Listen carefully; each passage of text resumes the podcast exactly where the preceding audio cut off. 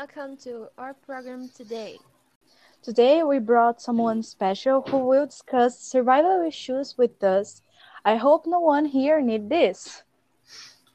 Today I came to talk about how not to die, or at least try not to die. Well, I don't know about you, but I am very passionate about forest, but I am terrified of losing myself, especially at night in the forest. What do you do, especially our guests, do in a situation like this? I think find some shelter, climb a tree perhaps. I don't believe many dangerous creatures hunt on trees, I guess. Night, I would just just try to stay where I am and wait for it down. I do something about it. No kidding. I would and stay in place until that. Another situation. If you wake up and the fire on your face, what do you do? I would probably kill her just for reflex.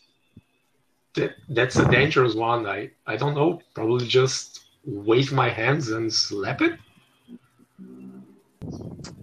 Okay, um, I saw a survival test today that was the following. You are trapped in the, desert, uh, in the desert. You can choose to have between the following two groups. First group is a knife, sunglasses, a blanket, a frying pan, and an empty bottle, and two bo- uh, and a pair of boots. In the second group, he was the same boots, two bottles of full of water, a cap, sunscreen, and a lighter. I would choose the group A. It is very extreme. The group for the blanket. I will choose group B.